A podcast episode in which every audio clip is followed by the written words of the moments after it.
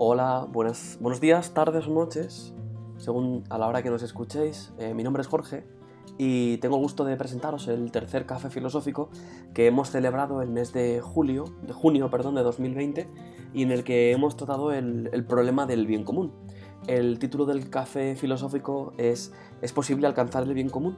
Y, y bueno, pues la verdad que como vais a comprobar, el diálogo fue muy rico, se hablaron de muchos temas, también se, hubo una perspectiva pues algo em, pesimista o realista informada, pero sin lugar a dudas fue un, diálogo muy fructífero que, espero que disfrutéis. Cualquier eh, feedback, valoración, podéis dejarnos eh, un comentario aquí o en los comentarios o podéis escribirnos eh, a la página web de coinefilosofica.org. Un saludo, gracias. Así que nada, podemos ya decir que bienvenidos al tercer café filosófico virtual que comenzamos hace ya tres meses. Y bueno, aunque estemos relativamente menos de lo, y sustancialmente menos de los que estuvimos en la sesión anterior, esto no para. De hecho, os adelanto que el próximo, en julio tendremos café, pero en agosto vamos a hacer un parón, porque también hay que descansar. Pero para agosto prometo que voy a hacer mis deberes y os voy a dar una recomendación de lecturas para poder echarle también un café filosófico en casa, o solo con uno mismo. Bueno, vamos a, vamos a darle al, al lío. La cosa es que tengo que regañaros. Porque solo me han mandado tres personas el disparador. Para las actividades, eh, Diana, eh, eh, Héctor, os lo digo también a vosotros, para las actividades eh, solemos poner una, una, actividad, algo que nos ayude a, o sea, para el café, tenemos una actividad que nos ayuda como a pensar desde un punto concreto. El primero que me, que me llegó, y esto lo tengo que decir con todo orgullo, es el de Herón. Para esta semana lo que pedía era un ejercicio literario que es muy chulo. No sé si lo podéis ver bien. Se llama la censura positiva, que es tachar para convertir la idea de un texto en otra distinta. Entonces tenemos este, lo que sí tengo que pedirte Isabel es si lo tienes por ahí tú, porque el tuyo me he dado cuenta que se me ve muy mal. ¿Ves? ¿Lo podéis ver? Isabel, ¿me escuchas? Es que no, no se te oye. Hola, Isabel. No nos oye. Ahora lo busco, ahora lo busco. Ah, vale, perfecto, genial. Simplemente para que se, ve, se vea bien o, nos, o si, si, con que nos lo digas de viva voz sí, es suficiente. Sí, sí. Y tenemos también el de, el de Monse, que Monse es la que me ha dicho, pues si llego, llego un poco tarde, que era este. Al final es tacharlo, el texto, os dejé dos y además os dije, os los doy adrede, porque los dos hablan un poco de, de este pacto social. Entonces, si os parece bien, como hicimos en la anterior vez, y si no me, me lo podéis decir, cambiamos la, disposición del café, Empezamos con los disparadores y luego vamos a los textos de, que luego lo tendréis en la página web, que los he elegido, los, he, elegido un poco también, eh, son históricos, tenemos a Rousseau, a Mill y a Olympe de. Luego también tenemos algunos un poco más modernos, como por ejemplo este ya de, del año 94, que también es de un filósofo, Millán eh, Puelles, que yo no lo conocía y parece ser que es un filósofo cristiano, español cristiano, que habla de, de una, una, interesante manera de concebir el bien común. Eh, luego eh, Alicia Puleo, que no sé si la conocéis, pero es una filósofa argentina fincada en España, que habla sobre el concepto de ecofeminismo y que también habla del bien común como casa común. También veremos eh, la crítica que hace un profesor de secundaria de Valladolid al, al, bien común. Esta está en su página web y el link os lo voy a dejar. Y por último también tenemos la minoría, o sea, la relación de las minorías con el bien común, ¿vale?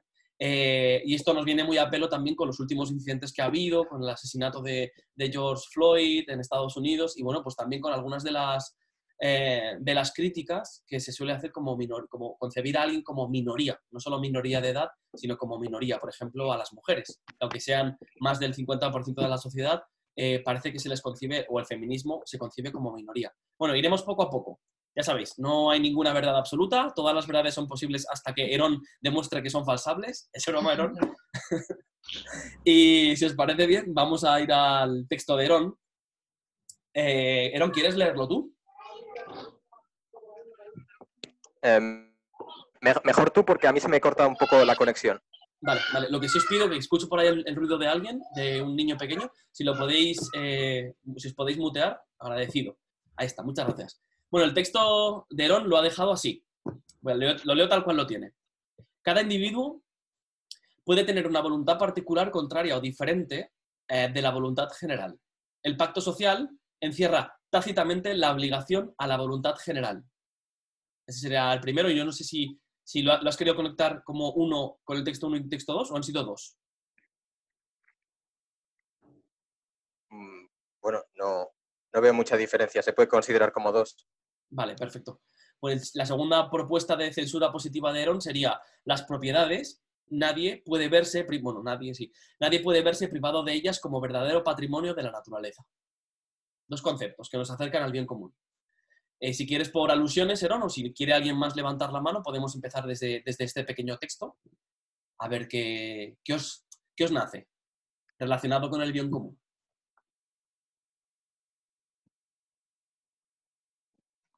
Y si no, paso al siguiente, no hay problema. Podemos pasar al siguiente, no pasa nada. vale, vale. Venga, vamos con el de Monse. El de Monse es largo, pero bueno, era su elección. Y como termina en la segunda parte, en el primero, pues ahí terminaré yo. Aunque si nos estás viendo, Monse, desde el, desde el futuro, desde el podcast o desde el vídeo, pues ya sabes. Te leemos así. Dice Monse, en efecto, como hombre, cada individuo puede tener una voluntad particular contraria o diferente de la voluntad general que tiene como ciudadano. Su interés puede ser común su existencia. No sé si común también lo quería quitar, pero bueno, digámoslo así. Puede hacerle mirar lo que debe a la causa pública. Y considerando la persona moral que constituye el Estado como un ente de razón, el individuo disfrutaría así de los derechos de ciudadano.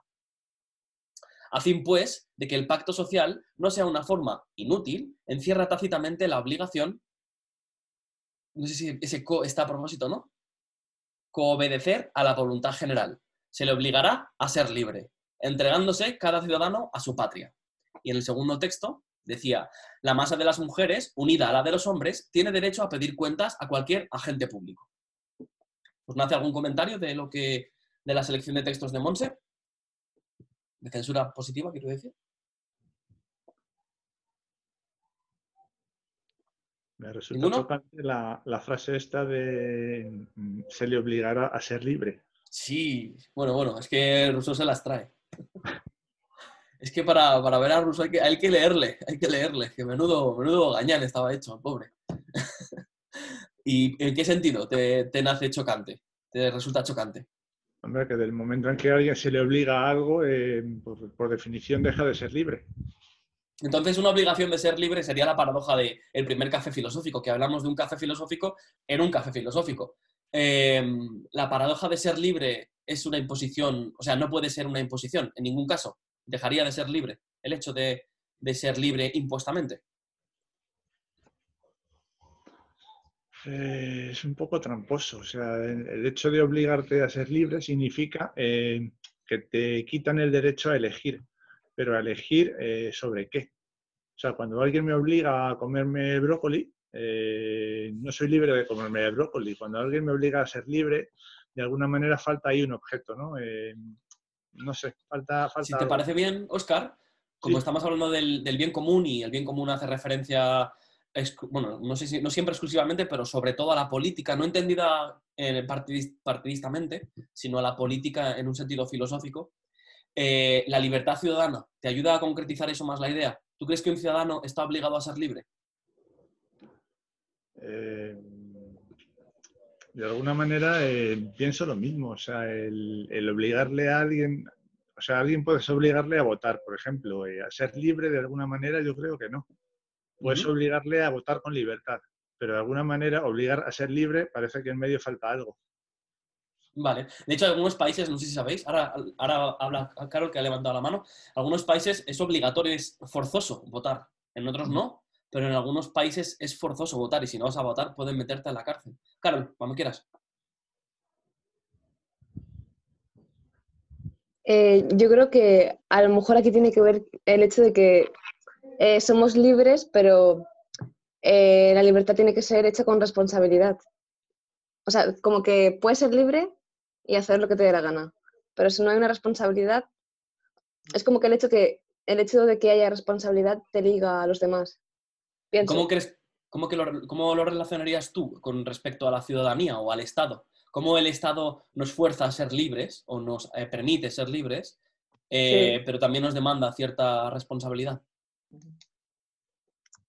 Claro, porque eh, el hecho de que tú quieras hacer algo em, normalmente implica una relación con los demás. Y en este caso, bueno, o sea, depende de la acción, eh, pues que tenga, que esté ligada con el Estado. Bueno, no sé. Es como que ahí veo que, falta el hecho de ser responsable y libre. Bien. Isabel, Cuéntanos, te has levantado la mano. Yo iba a decir que ese tema podía ser suficiente, suficiente envergadura como para hacer un café filosófico sobre la libertad. Podéis elegirlo al final de este, sin, sin problema. en el solo, el bien común ya. Eh, ¿no? Sí, sí, sí, sí se, difumina. ¿Y qué, quiere decir? Porque no dice actuar, sino ser libre, como algo que te da eh, eh, entidad ontológica a ti de, como, como persona. No, no, no, tanto en poder actuar y hacer cosas sin que me obliguen, sino lo que supone ser libre de verdad eh, y no dejarte condicionar, que, quedaría mucho de sí para una propuesta. Como tema. Perfecto. Sí, sí, no, de hecho, por eso, de ahí mi pregunta tanto a Carol como a Oscar, de que intentaran relacionarlo con, el bien común y el Estado y la, política, porque es cierto que eh, la, frase es chocante, la obliga, obligar a alguien a ser libre, pero bueno, también es cierto que estamos obligados a, a pagar nuestros impuestos por el bien común. Estamos obligados y todo eso nos permite a cambio otra, una serie de beneficios, como por ejemplo es tener paro o poder tener una jubilación cuando termine mi, mi periodo de, trabajo. Entonces, bueno, si, si Isabel, ¿quieres tirar desde ahí?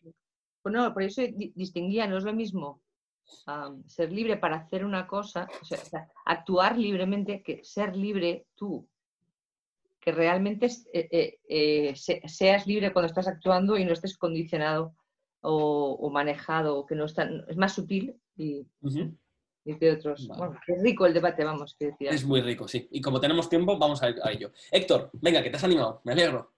Sí, o sea, me, ha, picado. bueno, primero enhorabuena por estos cafés filosóficos, ¿vale? Creo que son grandiosos y más hacerlos ahora online, pues que todos estamos confinados. Entonces, eh, no sé, creo que sí, nos estamos un poco desviando al tema de la libertad y demás, y, creo a lo mejor es interesante definir lo que es el bien común. Bien. Dentro de una sociedad o de un conjunto de personas, porque si algo es común, no es común con un solo miembro, sino que tiene que haber al menos dos personas o más. Si no, es algo que es de uno mismo, no es algo compartido. Me parece perfecta tu propuesta, Héctor. ¿Tienes alguna definición, aunque sea muy grosso modo, eh, de lo que puede ser el bien común? Adelante, lánzanosla. Sí, yo creo que el bien común es algo que hace a dos o más personas ganar al máximo. Es decir, estar satisfechas el uno con el otro en un término de igualdad, obtener beneficios 100%. Por ejemplo, en, una venta, yo soy comercial, eh, el bien común está para cuando eh, tanto el comprador como el vendedor obtienen el máximo beneficio de una operación ya sea porque algo que utilizas eh, es, bueno para ti y la otra persona pues gana dinero. Algo que sea bueno para ambas partes. Si no se consigue esa ganancia para los dos de igual manera, no es bien común. Alguien sale en detrimento o en contrapartida. La balanza está desequilibrada. Vale. Bueno, o sea, una muy buena acercamiento a este concepto, es decir, que este beneficio debe, debe dar a más de dos personas, o dos o más personas, pero en este caso, hablando de un Estado o de una nación, eh, al conjunto de su ciudadanía tiene que dar beneficios. El, tiene el, tema tiene miga y ahora iremos abordando poco a poco, incluso, por ejemplo, el conflicto con las minorías. Eh, porque existen minorías identitarias en, zonas. Nuestro país es, ejemplo de ella. Tenemos una identidad eh, que podríamos llamar, entre comillas, nacional, pero luego tenemos diferentes nacionalidades históricas que conviven de una manera más o menos problemática, pero es cierto que parece que hay como hay unos, eh, unas tiranteces, ¿no? Eh, Jesús, ya te, acabo de leer, no te preocupes, no pasa nada. Eh, bienvenido eres, aunque llegues a los 10 últimos minutos. Diana, cuando quieras. Yo comprendo que el bien común pues consiste en que en una sociedad se tiene que dar las mejores condiciones sociales para que las personas puedan vivir con dignidad. también es necesario que, que, en una sociedad pues haya paz, para que las personas puedan vivir con un mínimo de seguridad y de protección y bueno y que también haya pues justicia social.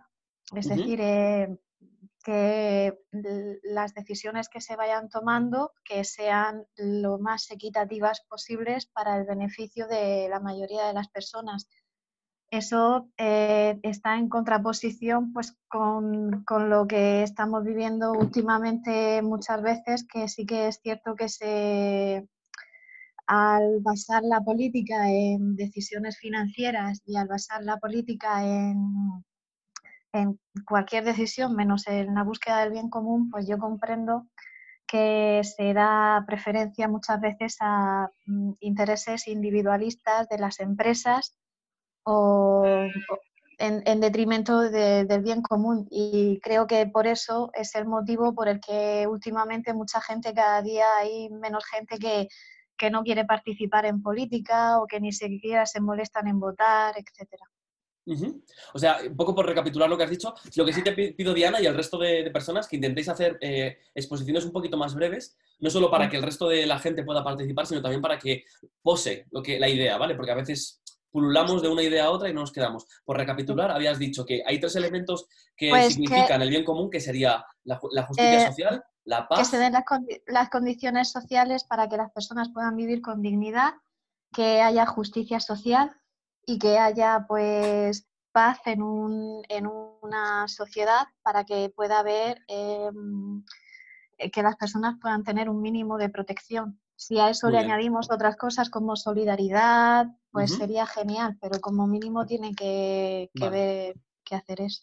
Muy bien, y luego también señalabas, que me, me, ha parecido muy interesante, esas tiranteces que no solo se dan en un nivel político, histórico, nacional, sino también en un nivel económico, porque es cierto que para que un país o una economía funcione tiene que haber riqueza, o para que exista justicia social tiene que haber riqueza, pero, y aquí viene el kit de la cuestión, esa riqueza tiene que saber eh, distribuirse, ¿no? Sí, sí, sí. Entonces, pues Ah, perdón. ya. Nada, nada, nada. Ya, ya está. Es que estaba intentando recapitular lo que has dicho para que todo el mundo lo recordara. Isabel, vamos para allá, contigo. Bueno, yo, quería decir dos cosas. Una, que el bien común tendríamos que la misma sociedad decidir eh, qué cosas son las que quiere que se consigan como bien común. No nos puede venir marcada por lo que el que gobierna en ese momento diga que debe ser el bien común, porque eh, si, tiene que ser un beneficio para todos, eh, tendremos que decir nosotros lo, que queremos que se abogue en ese momento. No sé si me explico lo que quiero decir. por supuesto, lo, pensaba mientras Diana, me parece que se llama, ¿verdad? Iba diciendo como valores sociales. Yo decía, bueno, para uno será más prioritario este y para otro será más prioritario el otro, ¿no? Quiero decir, habría que, de alguna forma, recoger la sensibilidad social sobre qué valores en ese momento o qué valores en, esos momentos o, todo, generalmente la sociedad, eh, porque si todos hemos de actuar en, función de eso, tenemos que estar de acuerdo que eso es lo que, lo que priorizamos, ¿no? O sea, que el común, la, fuera. la, parte que de la, de la gran frase, o sea, de este gran concepto que es bien común, la parte común es la que tendríamos que intentar eh, llegar a acuerdos básicos. Es decir, esto es común y esto no se toca. Algo así, ¿no? Sí, algo así. Y lo segundo que voy a decir, o si quieres, por no alargarme, lo dejo para... No, no, dilo, dilo, dilo. Lo que pasa es que recapitular nos ayuda a todos para... Estaba buscando los deberes, que como salen tachados, míos, ¿eh? pero me sale igual de mal. O sea, pero yo me acuerdo pero que había remarcado, yo digo la idea de lo que había remarcado. ¿eh? O sea, la contraposición entre eh, que es necesario que los valores, que el, bien individual, o sea, a ver, me voy a explicar bien. El bien común nos queda muy claro como que todo el mundo salimos beneficiados. Y eso yo no lo veo siempre tan claro, porque muchísimas veces para que haya un bien común tú tienes que renunciar a una parte de tu interés individual para que, yo qué sé, no sé, en una, calle, en una ciudad haya más jardines, eh, alguien tiene que expropiar las casas. O sea, me explico, es un ejemplo así, pero eh, normalmente el bien común no es así tan bucólico de decir todo el mundo salimos beneficiados. Bueno, claro. Eh, tenemos que renunciar a una parte del interés individual para la búsqueda del bien común. y probablemente algunos de ese, de, en ese bien común salen más bien perjudicados en su interés individual y no saben para nada beneficiados. Y bueno, podría ir al jardín para que le quiten la casa le hace poca gracia, vamos. Claro. Me, explico. O sea, que yo había remarcado más bien esa idea, no, no, no, tan bucólica del bien común. O sea, otra cosa es que sea más importante y tú digas, bueno, pues eso es más importante y me toca aguantarme, pues me toca aguantarme, pero no porque sea tan, tan bucólico, tan fácil del bien común y que no los intereses individuales. Y no estoy hablando de las empresas, porque es muy fácil de decir los políticos, los bancos, no, no, me estoy refiriendo a, eh, nos hace, eh, cualquier cosa que se hace por el bien común perjudica a alguien, tiene que salir de ahí mm, aportando más que recibiendo, vamos. Está claro, y, una cosa que tú has dicho al principio, tal vez se podría conectar con esto último que decías, de la real, o sea, el pragmatismo, la realidad que al final nos queda del bien común. Y es que si situáramos que es básico, por ejemplo, eh, si pongo una hipótesis, no se puede especular con el trigo, porque con el trigo hay, hay eh, eh, elementos alimenticios que nos ayudan a sobrevivir y nadie va a poder especular con, el, con el, el, precio del trigo. De esa manera, no habría una competencia, no habría una competencia de precios, no seguiríamos una, una lógica de mercado que a veces eh, puede perjudicarnos como sociedad, ¿no? Pero un poco señalando lo que decías al principio, y es que si todo el mundo estuviésemos de acuerdo de lo que es lo común, entonces no habría tanto tantos tiranteces. Evidentemente para todos es importante una cosa. No sé si habría tantas cosas de las que nos pondríamos de acuerdo, ¿eh? Mm. No lo sé si habría tantas cosas. Eso ahí lo veremos. Vamos con Carlos, que tiene la mano levantada. Vaya, se me iba a olvidar. Eh, o sea, claro, yo quería preguntar que, ¿por qué nos hacemos la pregunta? O sea, ¿es posible? Porque ¿qué problemas hay para tender hacia eso? ¿O por, porque no sabemos si en el fondo existe ese bien común? O sea, hay, eh, o sea, yo quería decir, si tenemos claro que es algo realizable o es que en el fondo no existe. Porque parece que hay mucha gente que piensa que, bueno, no sé, quería plantear esa pregunta. Para, la, tu pregunta era... Es posible? Ah, vale. O sea, tu pregunta no era para qué nos hacemos la pregunta, sino si existe el bien común realmente. Sí. O sea, porque me parece que la, pregunta plantea em, como que pensar la dificultad que hay para atender hacia ello, o si en el fondo em, está tan claro que podemos tender hacia ello, o no. Vale, vale. Vamos, si, ah, si alguien quiere responder la pregunta, puede levantar la mano ahora. Vamos a ir con Jesús, que también la tiene ahora mismo levantada. Pues hola a todos. A ver, eh, respondiendo a Carol, yo creo que en matemáticas primero se busca que la solución existe y luego se trata de ir a por ella, pero primero se busca que existe. Entonces, yo no tengo claro que eso exista realmente porque, mm, y ahí quiero, quería llegar un poquito, también viendo un poco con Isabel, viendo un poco con Diana, porque mm, lo primero que veo es que, que, y también creo que Isabel iba por ahí, eh, efectivamente hay una libertad individual, hay una, mm, hay una libertad, hay, hay, un deseo común y tenemos que poner los dos en una balanza y saber que a veces tenemos que renunciar a algunas cosas individuales para lograr cosas comunes, pero por otro lado, a partir de cuando empezamos a sentir que nuestras libertades, que también consideramos un bien común, un bien ah, no común pero propio, eh, están afectando a, demasiado y no estamos dispuestas a renunciar a ellas. Eh, ejemplo, Estados Unidos actualmente con todo el tema del coronavirus y yo no estoy dispuesto a que me haga confinarme porque no me da la real gana porque es mi libertad individual. Ah, mm, por otro lado, y al respecto, respecto de, lo que decía de lo que decía Diana en algún momento de espérate que se me ha ido los elementos del bien común que ya hablaba de la justicia social de la paz de la solidaridad mm. si, pudiera y luego de las tiranteces históricas y los conflictos económicos vale veo veo que existe desde mi punto de vista un gran problema porque aun cuando seamos capaces de definir un bien común aun cuando todos estemos dispuestos a renunciar a nuestras libertades eh, individuales eh, para, formarla, para formar un colectivo más amplio de un bien común general, eh, todos tenemos distintos criterios de lo que puede ser ese bien. Yo puedo querer una cosa que puede, que puede no ser lo mismo para otra persona y aun cuando lo mejor que hemos inventado a día de hoy, que es la democracia representativa y ser, tratar de que algún partido nos, nos represente y que entonces desde ahí se tomen una serie de decisiones y tal, eh, creo que es más que evidente que no todos votamos a lo mismo y que cada cual eh, opina una cosa. Entonces es francamente complicado lo del bien común y, y además, además de todo esto, encima no somos perfectos, con lo cual, eh, francamente complicada toda la situación desde mi punto de vista. Y con esto ya os he desbaratado todo, he llegado tarde y ahora todo. no, está bien, no te, no te, preocupes, Jesús. te digo que, mira, Juan también ha llegado tarde y no va ningún problema. Así que, Juan, también te damos la bienvenida sí, sí. Perdón por el retraso en Nada, no hay problema, no hay problema. Eh, Oscar, teníamos la mano levantada y luego Diana. Y ya vamos a pasar a unos de los textos que tenemos preparados.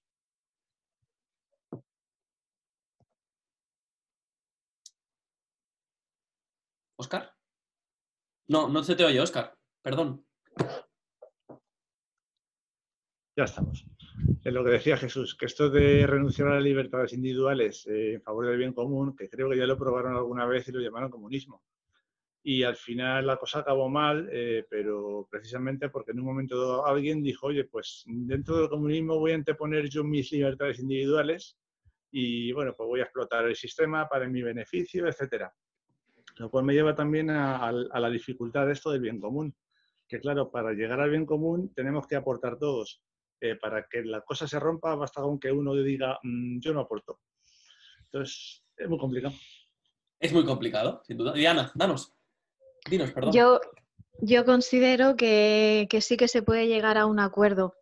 Em, por supuesto, habrá que renunciar cada individuo a una parte de sus intereses particulares, pero si el apostar por el bien común va a salir beneficiando Em, a la gran mayoría de, las personas y, se va, eh, va a ser más beneficioso que mis intereses particulares, pues yo creo que, sí que se puede, no lo veo imposible, vamos, en contestación a Jesús, que no, no lo veo imposible, se puede, se puede llegar a, un acuerdo, em, un, un punto equitativo entre mm, los intereses particulares que pueda tener yo y el interés del bien común. Es decir, no tiene por qué ser todo en detrimento de mis intereses para el bien común y tampoco tiene por qué ser al revés. Se puede llegar a, un acuerdo, negociando se puede llegar a un acuerdo, creo yo.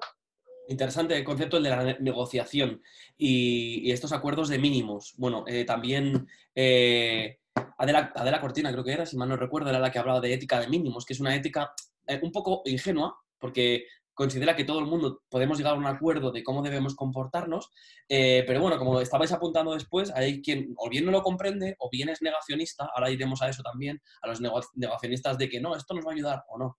Y bueno, pues otras historias. Pero pasando un poco por ir avanzando en los textos que ya tenemos y después tenemos a Aaron, que acaba justamente de levantar la mano, vamos a hacer este pequeño repaso histórico de los tres conceptos que os he preparado para para este, para este café filosófico. El primero es Rousseau y obviamente teníamos que mencionar a Rousseau hablando del, contrato social, el pacto social, que es un pacto que eh, ya lo inicia Hobbes, no sé si recordáis esos textos de Homo hominis lupus, el hombre es un lobo para el hombre, y esta esta descripción de, la sociedad tribal como una sociedad peligrosa y justo es Rousseau el que le dice, pues no, pues el hombre es libre en, la naturaleza, pero es la ciudad la que, le lo que lo corrompe.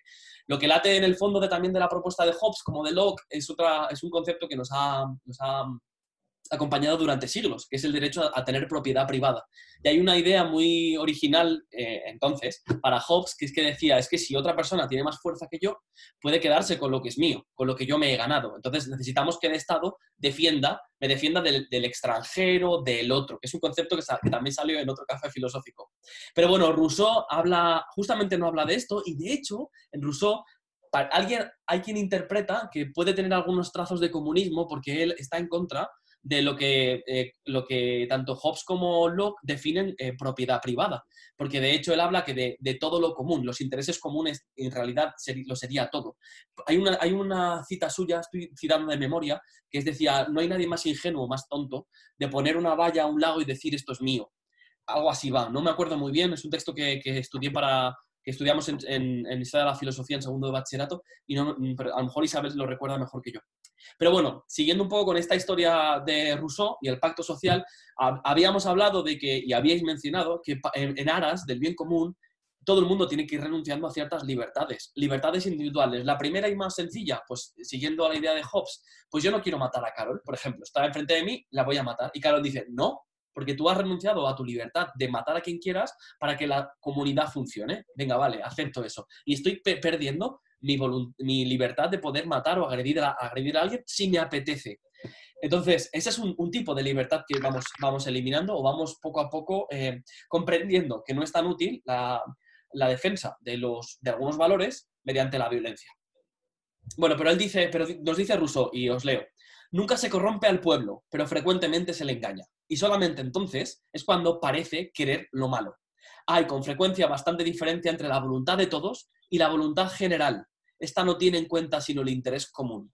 La otra se refiere al interés privado y no es sino una suma de voluntades particulares. Hay que hacer esta diferencia porque para, para Rousseau la voluntad general es la panacea, él cree que a la voluntad general no se la puede engañar. La voluntad general es lo que el pueblo realmente quiere. Sin embargo, la voluntad de todos es una especie de acumulación de, unos y otros. Y aquí es donde entra una cosa que decíais de, no, es que a mí esto es lo que me interesa, que a mí me interesa pues hacer mucho negocio y que haya una, una sanidad, pues bueno, pues vale, yo me la puedo pagar. Sin embargo, mi vecino no puede pagársela. Ah, pues que se busque la vida. Sería un poco así. Ah, mm, voy con Herón, que había levantado la mano, y si alguien quiere mencionar algo de lo que hemos hablado de Rousseau, adelante.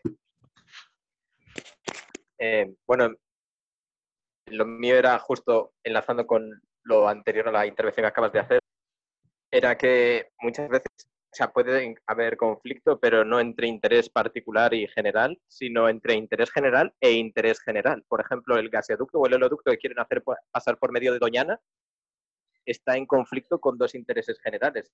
uno de los parques naturales más grandes de Europa y el que todo el mundo quiere calefacción en invierno.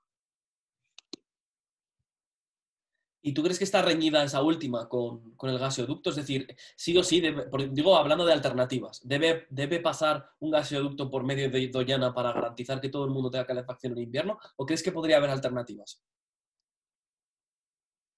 Em, el, problema es, ¿estaría la gente dispuesta a esas alternativas? Vale, pero me respondes como una pregunta, así que lo dejo ahí, no, no sigo indagando. Vale. Eh, ¿Alguien más quiere mencionar algo de lo que hemos dicho, lo que ha mencionado eh, Herón? Jesús pregunta, ¿qué gente? Diana, y después Jesús que nos explique un poco esto.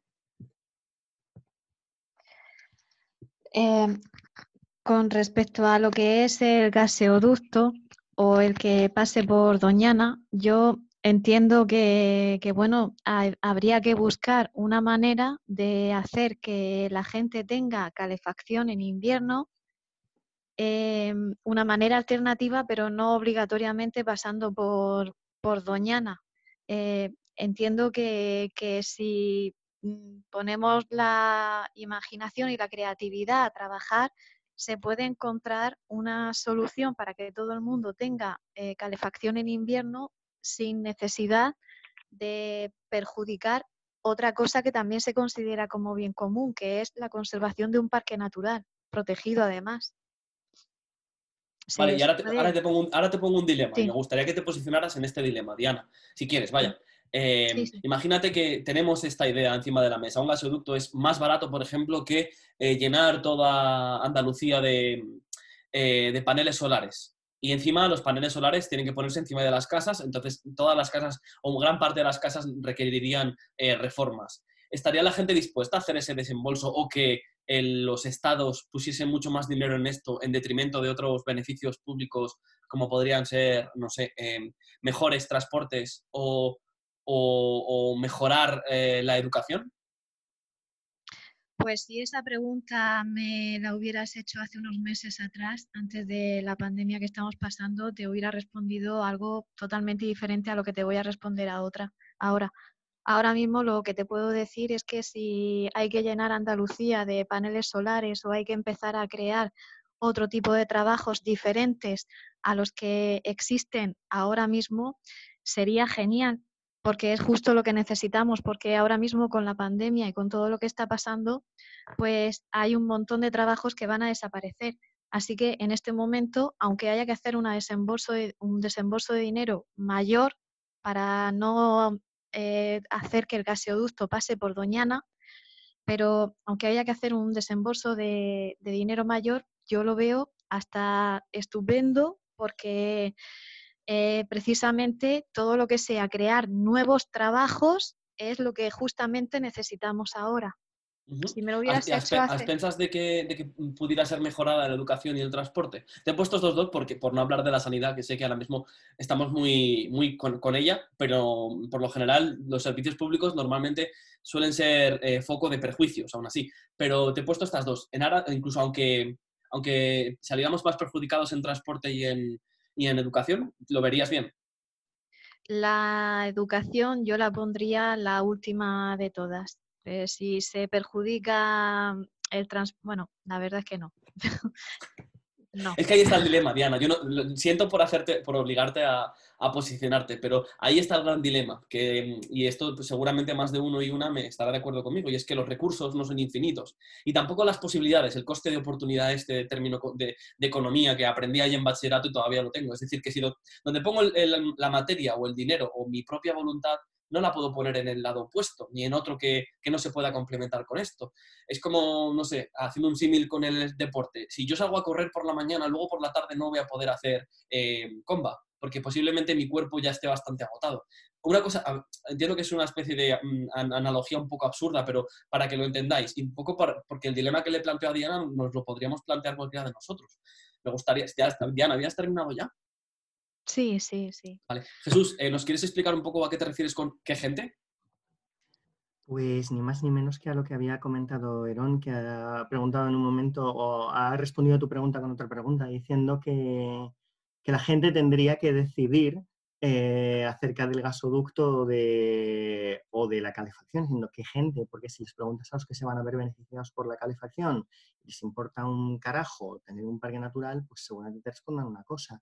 Sin embargo, a las personas que viven en el resto de toda España y no van a sentir, no van a sentir ningún beneficio en una determinada calefacción y sin embargo puntualmente van o vamos a Doñana a disfrutar del entorno o a saber que lo tenemos y tal, eh, te respondan otra. Entonces, al final, eh, es un problema nuevamente del bien común y también va un poco con lo que decías de Rousseau de, la suma de voluntades.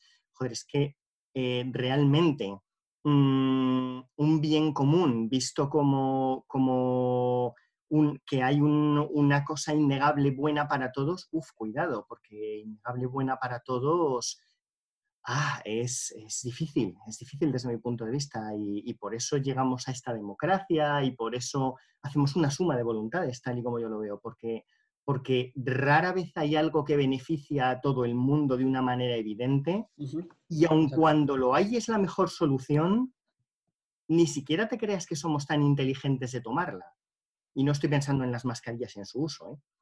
Y ahí quiero llegar que también hay negociatistas de eso, de las mascarillas, pero bueno, hablemos sin problema de todo lo que queráis, que para eso estáis aquí. Esto que justamente decía Jesús, lo podíamos conectar muy bien con la intervención de Isabel que nos decía antes, acerca justamente de, eh, vale, cuando hay algo que yo tengo que, que yo voy a recibir o, o, algo que mi parte de, yo qué sé, mi barrio va a recibir, es posible que otros barrios no lo reciban. O si optamos por parques y jardines más bonitos, eh, posiblemente haya, menos vivienda posible o, disponible para el resto de la ciudadanía o más, eh, variedad de, vivienda. Luego el precio no va a ser tan bajo, sino que va a ser un poco más caro. Al final es cierto que hacia donde vamos, hacia donde vamos caminando, vamos cerrando unas puertas. Son elecciones que tomamos o que toman por nosotros eh, a priori por nuestro bien, eh, pero que bueno, no dejan de ser también renuncias en otro sentido. Y os ponía este ejemplo del coste de oportunidad o del, o del deporte.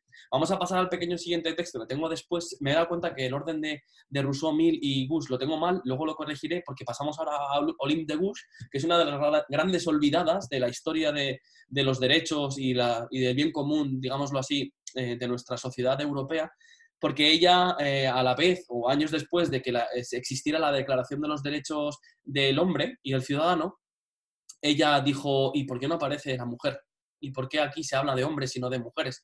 Pues principalmente porque en la época en la que estaban escritos, pues las mujeres gozaban de infinitos menos beneficios y derechos. Ya sabéis que desde, podemos decir sin miedo a equivocarnos, desde la antigua Grecia la mujer tenía un estatus, ah, excepto en algunas sociedades, esto hay que matizarlo, pero tenía un estatus equivalente al del esclavo. su, lugar era el, cuidado, la, crianza, la, casa en realidad, y no había nada más. Entonces, eh, de Gus, que, formó parte de, las revoluciones de francesas, de la Revolución Francesa, pero algunas de las revoluciones era parte de los, de los revolucionarios y ella se quejó a sus compañeros diciéndole, es que falta esto, falta la aparición de la mujer. En estos artículos que os he seleccionado, que además os lo había puesto para el ejercicio disparador, dice lo siguiente. El artículo 15. La masa de las mujeres, unida a la de los hombres, para la contribución al erario público, tiene derecho a pedir cuentas a cualquier agente público de, su gestión administrativa. Artículo 16.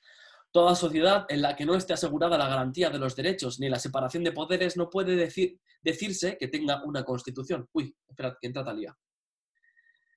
Em, la Constitución es nula si la mayoría de los individuos que componen la nación no ha colaborado en su redacción. Artículo 17. las propiedades son de todos los sexos unidos o separados. Son para cada uno un derecho inviolable y sagrado. Nadie puede verse privado de ellas como un verdadero patrimonio de la naturaleza, que son, sino que por eh, la necesidad pública legalmente constatada, lo, exija fehacientemente con la condición de una justa y previa indemnización. Algo que os nazca, que os, os parezca interesante, que apunte a Lim de Bush en, la, en, la, en aras de ser común. Hola, Talía, ya, ya nos escuchas. ¿Qué tal? Hola, buenos días. Buenas tardes aquí en España. ¿Qué tal? Muy bien. Estábamos aquí leyendo a Lim de Gus. Ok, los escucho. Muy bien. Bueno, pues eh, pasamos entonces a Mil. Si no os nace nada, no pasa nada. Eh, con el concepto de bien común, eh, Mil, más, más, que, bueno, ya veis que el texto es sobre la libertad, pero bueno, cuando hablamos de bien común, en Mill dice lo siguiente, los seres humanos se deben ayudar entre sí para distinguir lo mejor de lo peor y aliento para elegir lo primero y evitar lo último. La conducta de los seres humanos en las relaciones entre ellos hace necesario que la mayoría observe reglas generales a fin eh, de que la gente sepa qué puede esperar. Pero en lo que concierne a lo propio de cada persona, la espontaneidad individual tiene derecho al libre ejercicio. Aquí veis de nuevo cómo nos vuelve a hablar, bueno, no solamente de distinguir lo mejor y lo peor, pero también de ayudarnos entre nosotros mismos a distinguir esto. También tener una, serie de reglas y normas eh, para saber qué podemos hacer y qué no podemos hacer. Algo que os nazca, que os parezca interesante. Uy, Merceditas. También se conecta. Nadie menciona nada. Hoy estáis silenciosos. Vale. Eh, Pasamos al siguiente. Digo, para que no se, no se haga muy aburrido. Si queréis decir alguna de las cosas que han dicho. Vale, pues pasamos a, esta relación que se vinculaba muy bien con lo que decíais antes, de los intereses económicos, pero también de lo, de lo material, lo disponible, vaya. Eh, dice dice eh, Millán Puelles, que es este filósofo, que es ese dicho que él he conocido gracias a la preparación de este café, dice, el bien común exige que haya una suficiente cantidad de disponibilidad, de, disponibilidades materiales.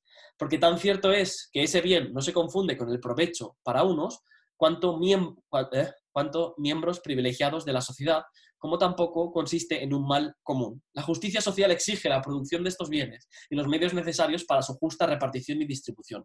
Respeta para ello las leyes económicas y las leyes políticas que pretenden conseguir estos objetivos. Sin embargo, desde la justicia social, y cita, lo que no, no cabe admitir es que esas leyes se puedan oponer a las exigencias morales del bien común, como si la única técnica económica fuese la que se inspira en los intereses de las versiones individualistas del, del organismo económico y social, y tampoco será justificada está justificada la creencia de que la armonía y la paz social resultan en una forma espontánea del puro juego de los intereses productivos, sin intervención alguna del Estado.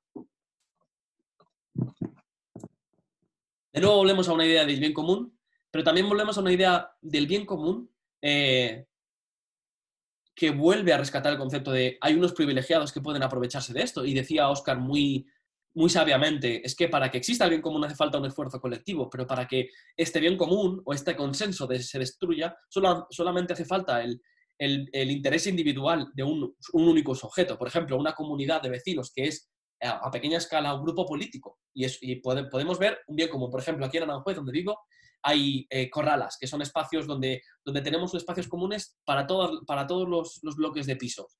Con que haya un, un vecino o una vecina que quiera ocupar ese espacio para, yo qué sé, para jugar con su hijo, ese espacio queda ocupado. Si no lo quiere compartir, ese espacio no, solamente queda ocupado, sino que queda vetado para el resto de, de vecinos y vecinas de ese mismo bloque. Entonces, el bien común aquí se ve latente como algo que es de todos, que hay que cuidarlo y que también debemos informarnos, un poco también relacionándolos con el, con el concepto de Rousseau, que nos decía esto de que, de que tenemos que señalarnos, señalarnos, eh, perdón, Mil, que tenemos que señalarnos lo que está bien y lo que está mal, y tenemos que intentar ayudarnos para, para que, bueno, para que la gente vea que pagar impuestos, eh, aunque puede haber políticos corruptos que se lleven parte de estos impuestos, beneficia a la mayoría y que no pagarlos y evadir al fisco eh, causa daños a la mayoría. Y a lo mejor en algún punto de tu vida esta mayoría eres tú también, no pagando impuestos, pues a lo mejor eh, ayudas a que haya peores servicios públicos de cualquier tipo. Bueno, que estoy hablando demasiado, que esto es un café filosófico, por favor. ¿Algo de lo que os he dicho os inspira alguna idea, algún concepto? Héctor. Venga, eh, bueno, me ha gustado todas las aportaciones que se han hecho por todos los miembros del grupo. De, esto quiero, quiero sacar que, bueno, existen los diferentes sistemas políticos, ¿no? La democracia por un lado, el comunismo por otro, y que eh, el gobierno tiene que establecer esas ciertas normas, ¿no? Esos deberes u obligaciones de cada uno de los ciudadanos para dar de uno y perder de otro por el, por el fin o por el bien común. Entonces, tienen, tienen que venirnos dados y obligarnos, de alguna manera, como ciudadanos para cumplirles, porque si no cada uno pues hace lo que lo que lo que, lo quiere o, va, o tira por sí mismo. Ya. Hacer de su capa un sallo, vaya, ¿no? Efectivamente. Entonces, si hay cierta obligación, la política nos obliga a ser libres en un sentido político. Y rescato la idea de Oscar del principio, del concepto tan chocante de la obligación a ser libres. Sí, pero también nos obliga a, a seguir unas reglas, porque estamos en una sociedad, en un país, y como ciudadanos o como individuos partícipes, pues tenemos que cumplir. Muy bien. Vale. ¿Alguien más que quiera echarnos un, darnos su idea respecto de esto? De las normas, las leyes, si realmente nos, cercenan la libertad, si posibilitan libertades de todos y de todas, o no. Yo sí no paso a, Alicia Puleo, que a mí me encanta leerla, porque además su concepto de, la casa común eh, me pareció muy interesante. ¿Nada? Venga, vale. Ya paro de preguntar. Si no veo manos levantadas, yo voy ahí. Y si no hemos terminado, pues no terminado. Vale, el bien común como casa común. Alicia Puleo, eh, eh, os decía que es profesora en, la Universidad de Valladolid. tiene un concepto muy interesante que es este, el ecofeminismo, que sería como una especie de vertiente que mezcla la propuesta feminista de igualdad de, géneros y también la problematización de los privilegios de, históricos de, los hombres a poder tener un empleo, a poder tener ciertas libertades que no gozaban las mujeres, pero también lo mezcla con el espacio y el entorno natural. Y esto, pues una de las reclamaciones que hasta hace dos días eh, no, no, estábamos sensibilizados. Y ya sabéis que con, con, con esta, esta, niña sueca, Greta Thunberg, creo que se dice así, eh, pues empezamos a, a, percatarnos, incluso con el tema de los microplásticos y demás. Bueno, eh, esto es una, eh, la, revista de la, que os lo saco es una entrevista que le hacen a Alicia Puleo. Y, dice la entrevistadora, concluyes ecofeminismo para otro mundo posible, matizando el viejo libertad, igualdad y fraternidad con una propuesta de libertad, igualdad y sostenibilidad. ¿En qué consiste este cambio? Y dice ella, para practicar la fraternidad, hoy en día tenemos en primer lugar que preservar el planeta, que es nuestra casa común. Millones de personas tendrán que abandonar sus tierras en las próximas décadas para sobrevivir. Si no conseguimos paliar las consecuencias de la crisis climática, habrá guerras por unos recursos cada vez más escasos. Y los ricos tendrán más posibilidades de sobrevivir que los pobres. Las desigualdades alcanzarán un récord histórico. Para referirse a este terrible panorama, el informe que acaba de hacer público el relator de la ONU habla del apartheid climático, señalando que más de 120 millones de personas en los próximos 10 años pasarán a sufrir pobreza extrema debido a la desgracia ambiental. Por todo ello, no me, cabe, no me caben dudas de que en la actualidad no puede haber justicia sin eco-justicia. Entonces, haciendo una pequeña, un pequeño resumen de lo que nos dice Alicia, vendríamos a hablar de no puede haber ni siquiera debate, y aquí rescato la idea de, de Carol al principio de la primera pregunta, ¿por qué definimos bien común? ¿Vale? Pero ¿qué está antes del bien común? Del bien, común, humano.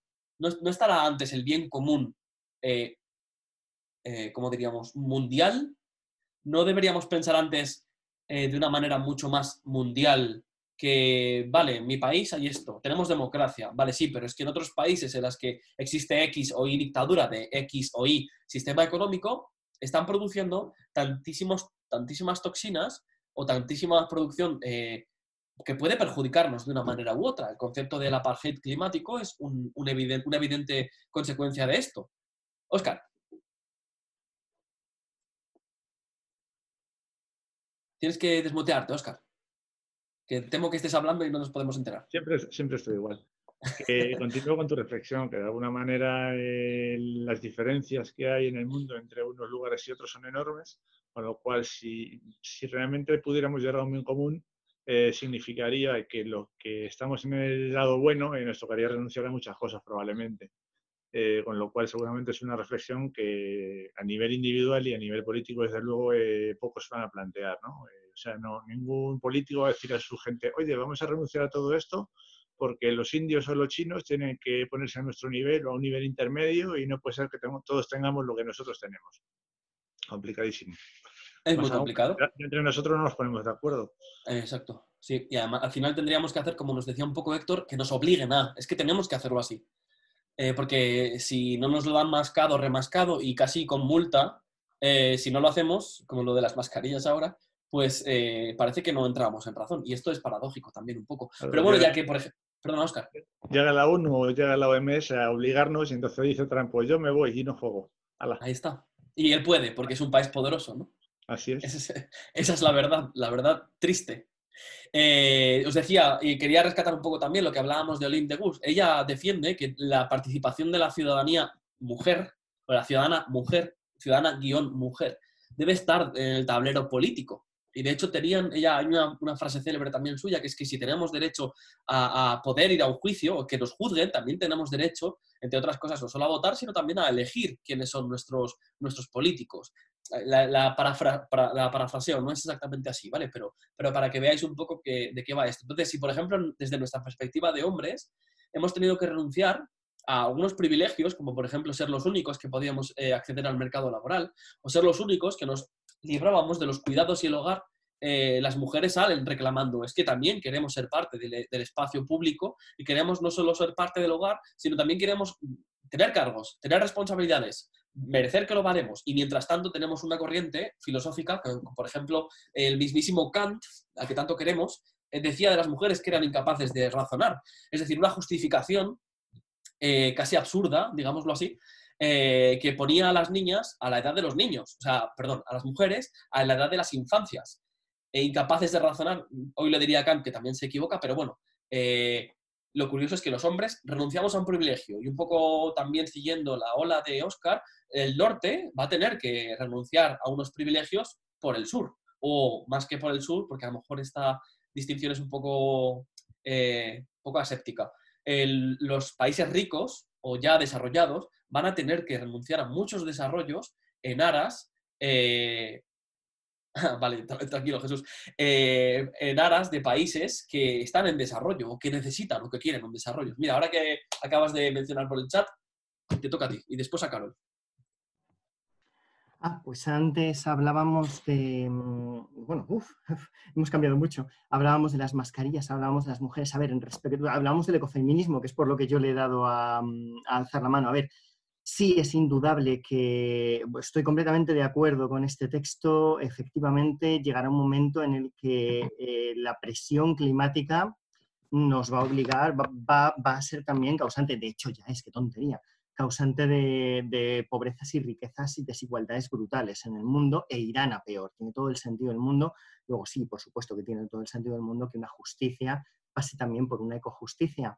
El problema, y estoy completamente de acuerdo con Oscar y, lo veo muy difícil, es que eh, si ya nos cuesta a nivel país eh, tomar una serie de decisiones, cuando hay una constitución europea, nos la tomamos un poco por el pito del sereno, con los debidos respetos, y Europa es ese conglomerado de países que cada uno va a su bola, y es complicado, pues no quiero decirte eh, a nivel mundial, y como dice Oscar, cuando tenemos mentalidades tan distintas y uno tan poderoso, o varios, dicen, ah, por aquí se va Madrid y ya está.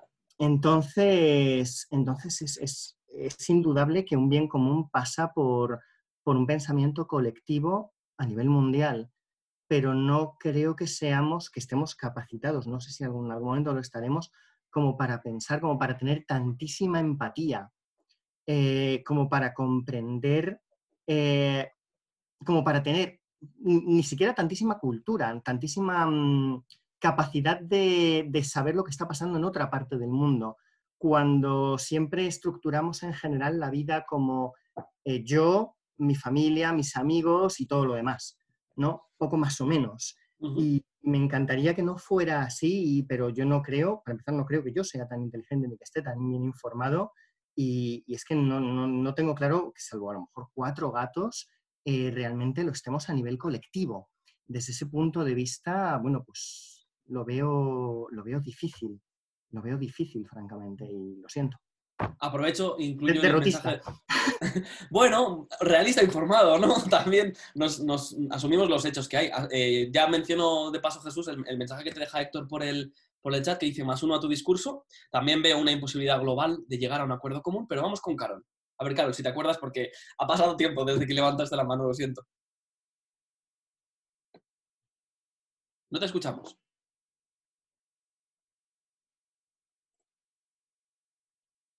¿Caro?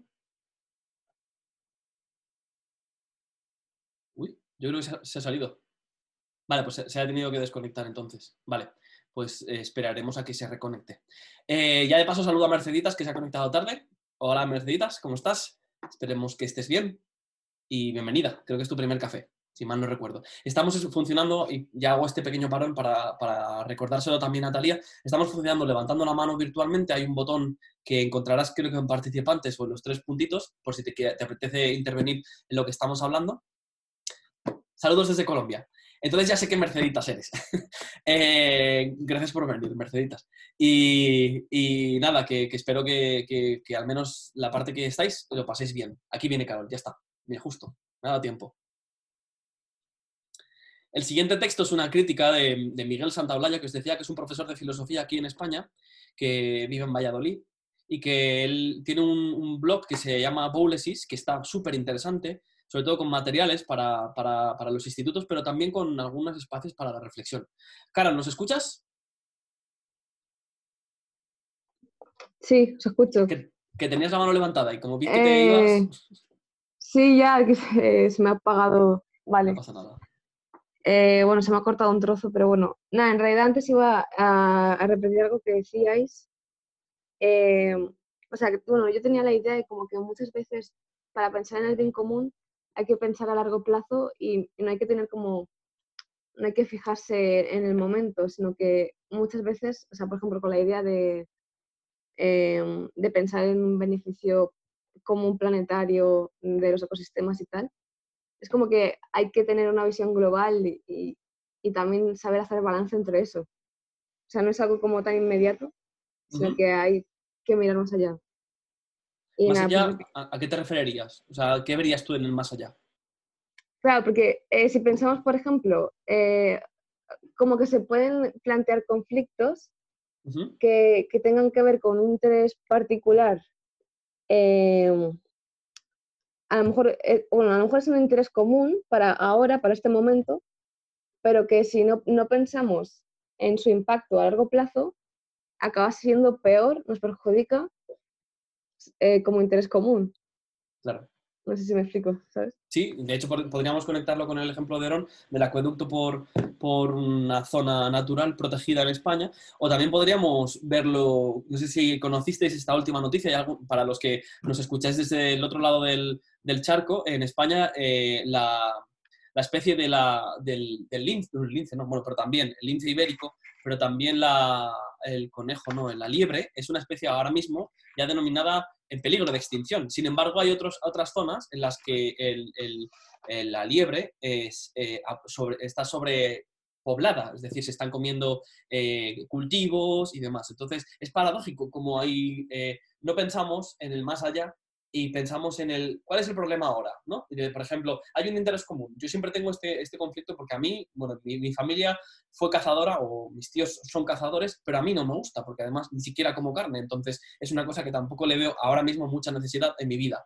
Pero mm, los cazadores se dieron cuenta en un momento que la, liebre o la especie de liebre eh, eh, de la zona estaba escaseando. ¿Qué ocurrió? Que dijeron, vamos a introducir una especie de liebre. ¿Qué ocurrió con esa especie de, liebre? Que se adueñó de todo, sobrepobló parte de Castilla-La Mancha en este caso, y desplazó o eliminó a la, a la liebre de la zona. Gran paradoja. ¿Qué ocurre ahora? Que en algunas zonas de Castilla-La Mancha está pasando esto. Y es que no hay, eh, existen tantas liebres que tienen que haber periodos especiales para poder cazarlas porque están destrozando los cultivos, la tierra, haciendo hoyos y demás, haciendo camas, como se suele llamar y demás. Y es un poco en relación a lo que nos decía Carol.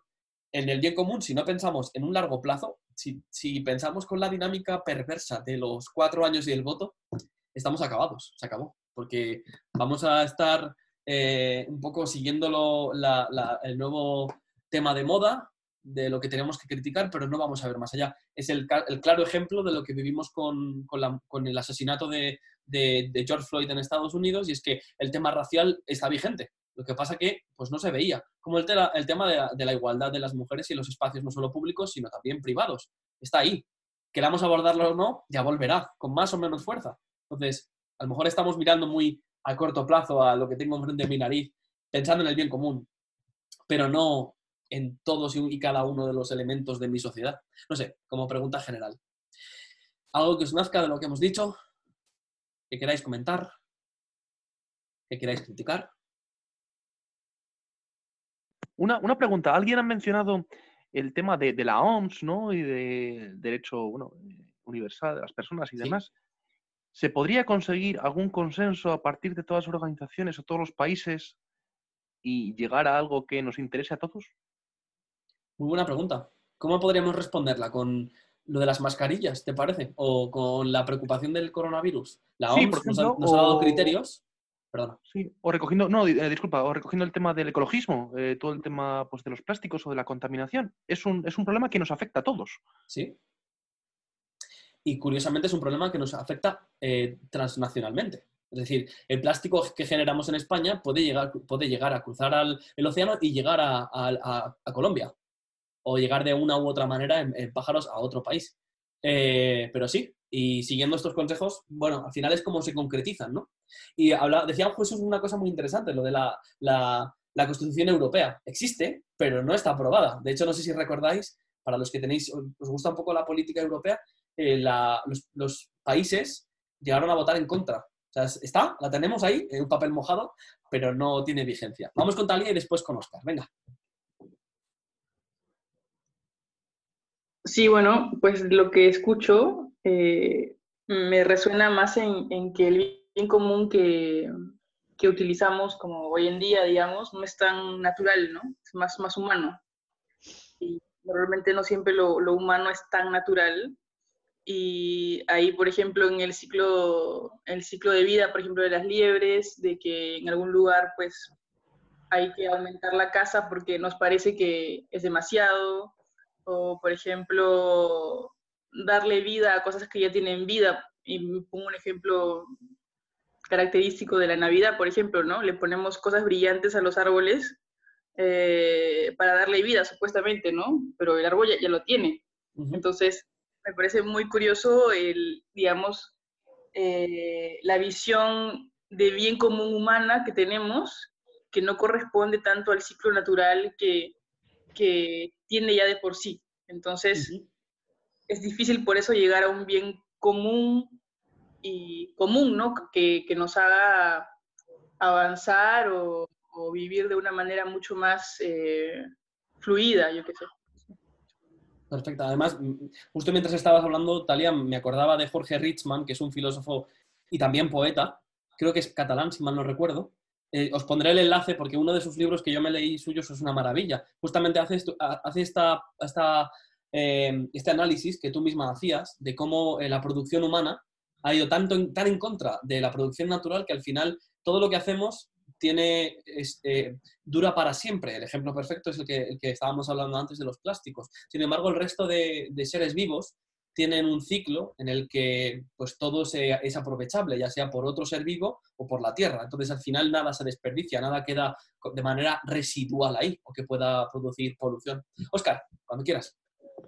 Bueno, pues por un lado que hablaba, se hablaba del tema del cambio climático. El cambio climático, pues eh, objetivamente parece que es algo bueno, eh, sin embargo hay mucho negacionismo. Entonces, eh, bueno, hay, yo creo que hay dos vertientes, el negacionismo porque sí, y el negacionismo que viene de que es algo bueno, pues como decíamos, sí, pero, porque claro, el cambio climático significa reducir una serie de cosas, significa que empresas que contaminan deberían dejar de hacerlo, entonces, es lo del gasoducto, pero a gran escala y, casi, casi, casi sin alternativas, porque es, pues no sé, el problema es como más global. Y sobre el tema de quién puede ponerse de acuerdo, pues yo creo que más o menos las ideas las tenemos. O sea, eh, como organismos globales, pues se me ocurren pues es la, ONU, o la OMS en su, negociado, eh, organizaciones de, de comercio hay unas cuantas, quizá no una global, pero sí hay unas cuantas. Y luego tenemos al poli del patio, Estados Unidos, que en un momento dado, y si le dejamos, pues se establecerá como nueva organización de control mundial. Lo que pasa es que hay otras que no le van a dejar. Está claro, yo de hecho los fondos ya los ha retirado. yo no sé si, con el tiempo y de una forma incremental de alguna manera podría llegar a crear esa conciencia de, que de alguna manera la ONU eh, tuviera llegar a, pudiera llegar a tener un poco más de poder real, más, que, Exacto. más que de decir eh, que exportáis mal. Claro, más, eh, sí, más poner castigos reales y que hicieran pupa. vamos con Juan, que acaba de levantar la mano. No, solamente comentar que, bueno, coincido con, con Jesús cuando decía que a nivel global es complicado intentar alcanzar el bien común. Soy también bastante escéptico, pero a otras escalas, yo creo a, a escalas familiares o como Jorge mencionaba, a nivel de una comunidad de vecinos, a, pequeñas escalas, yo creo que es, que es alcanzable. Entonces, habría que ver hasta qué punto, no sé, cierto, después de cierto número de participantes en un grupo, yo creo que que se complica, ¿no? Ahí, ahí tenemos, lo, por ejemplo, la tragedia de los comunes, ¿no? Eh, entonces, eh, bueno, simplemente que yo creo que a nivel global el bien común se tiene que considerar como algo, como un objetivo que no es, no es alcanzable, pero que puede ser muy útil ¿no? a la hora de diseñar políticas o, o no sé, o reglas o normas, eh, pero simplemente viéndolo como algo, bueno, algo bueno, algo a nivel utópico, ¿no? Un objetivo al que, al que deberíamos tender, pero no algo que realmente se pueda, se pueda conseguir, ¿no? Un poco siguiendo esto que dices, Juan, que está muy bien traído, a lo mejor lo podríamos conectar con lo que Carol preguntaba, es ¿por qué plantearnos el bien común? Pues a lo mejor como un ideal al que, hacia el que movernos, que sabemos que no vamos a alcanzar porque no todo el mundo pensamos igual, y gracias que no todo el mundo pensamos igual, eh, pero sí que es verdad que eh, planteándonoslo, tal vez podemos convencer a mi vecino de que tal vez poner un ascensor sea bueno para la persona que vive en el quinto porque va en silla de ruedas o porque lo necesita y que si todos aportamos a esto, pues al final mi comunidad crece de una manera así. Y es cierto también lo que decías, eh, Juan, y de hecho, se me ha olvidado mencionaroslo antes, pero es el mismo Rousseau el que ponía un tope, eh, un tope máximo de miembros para que se pueda dar las propias asambleas y los propios, los propios espacios para que pueda existir realmente un bien común. Oscar y luego Jesús.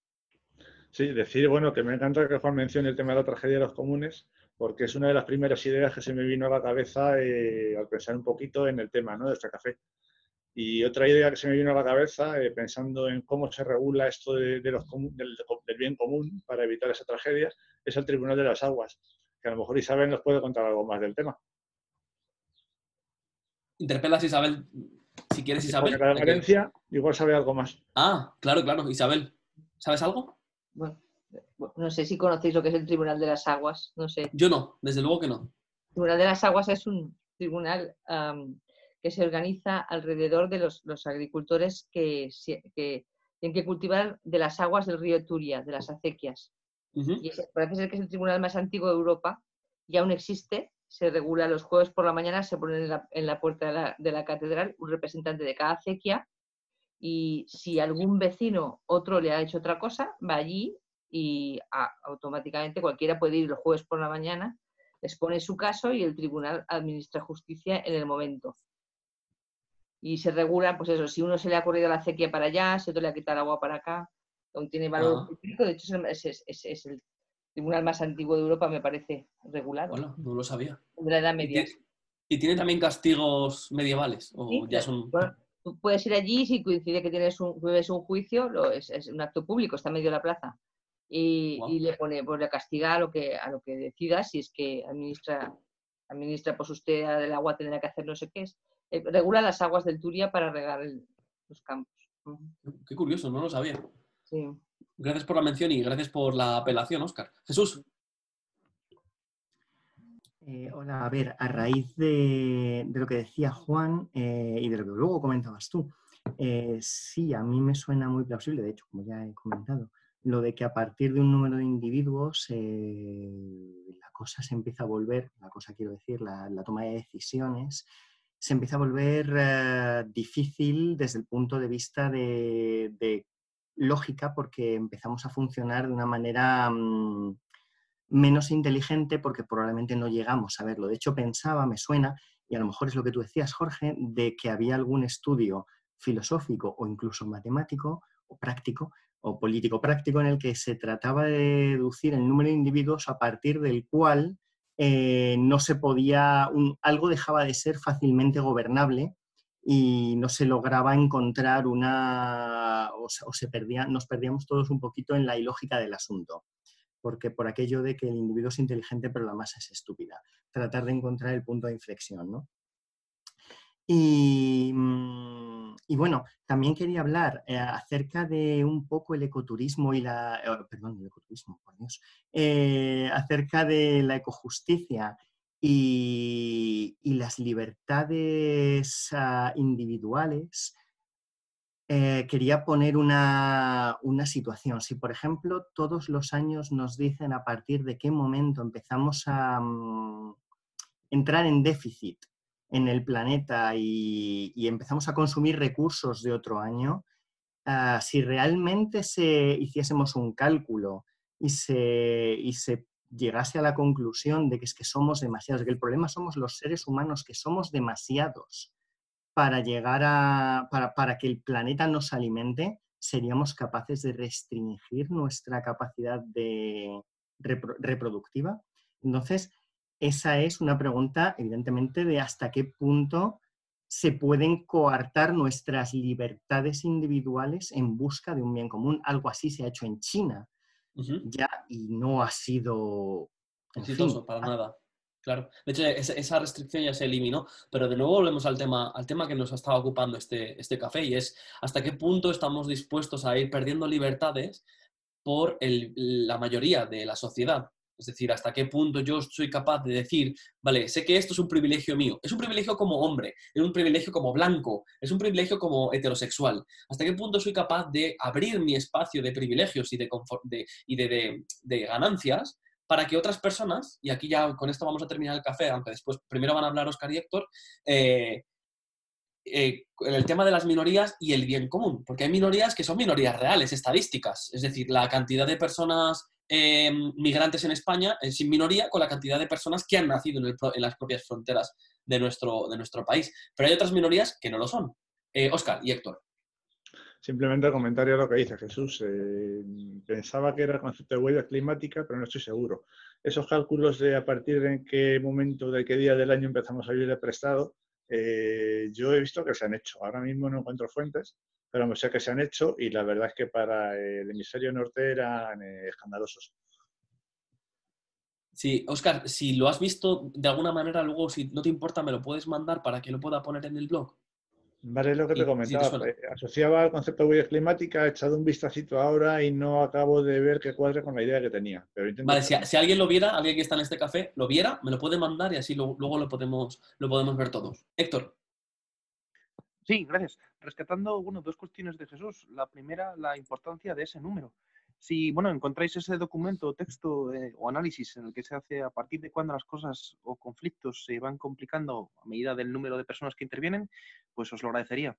Y ha comentado una cosa acerca de que em, cuando, o, cuando el mundo está comiendo más de lo... O, eh, la alimentación ¿no? de todas las personas eh, que tenemos en el mundo y me ha hecho pensar en la película del hoyo, una película española que os recomiendo y hablan de todo esto, de cómo compartiendo una mesa de alimentos que pues, inicialmente está llena, cómo se reparte entre los diferentes miembros de los diferentes niveles. Eh, aquí, claro, no es una repartición equitativa, ¿vale? Porque los que están más arriba pues son los que comen más y los que están más abajo pues comen menos, pero bueno, eh, es una manera de, de buena responsabilidad y de repartir el bien común.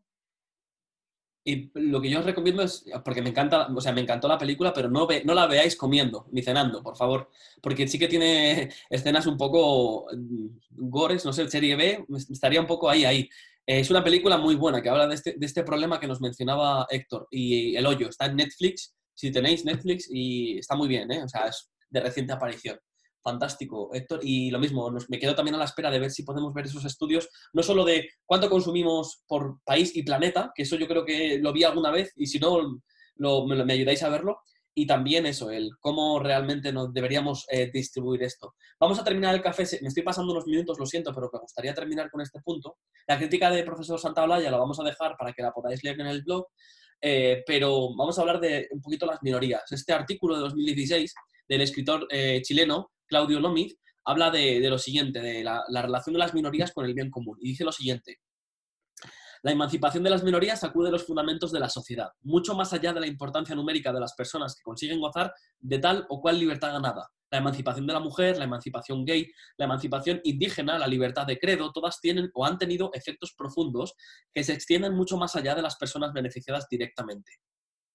Tenemos una gran deuda colectiva profunda con el feminismo, seamos o no mujeres. Tenemos una gran deuda colectiva con la revolución que ha significado desde sus inicios el movimiento gay. Seamos o no negros, hay una deuda social con los movimientos de derechos civiles o republicanos, de empoderamiento negro y del Black is Beautiful. La transformación de los estándares de lo bello tuvo un efecto liberador universal. Para esto importa entender que un grupo nunca es considerado minoritario por cuestiones estadísticas. Así, política y socialmente, las mujeres son tratadas como una minoría, aunque numéricamente sean mayoría. También los indios mexicanos del siglo XIX fueron una minoría que era numéricamente mayoritaria y que supuestamente había, había que incorporar la, nacionalidad.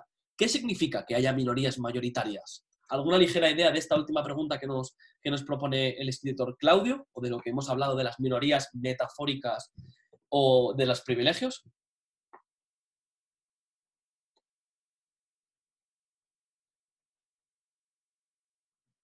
Adelante, Jesús. Que no todo el mundo tiene el mismo poder. Igual que decía antes Oscar, que si dice Trump eh, algo, pasa. Y si lo decimos nosotros en un grupo limitado, pasa nada o no deja de pasar nada.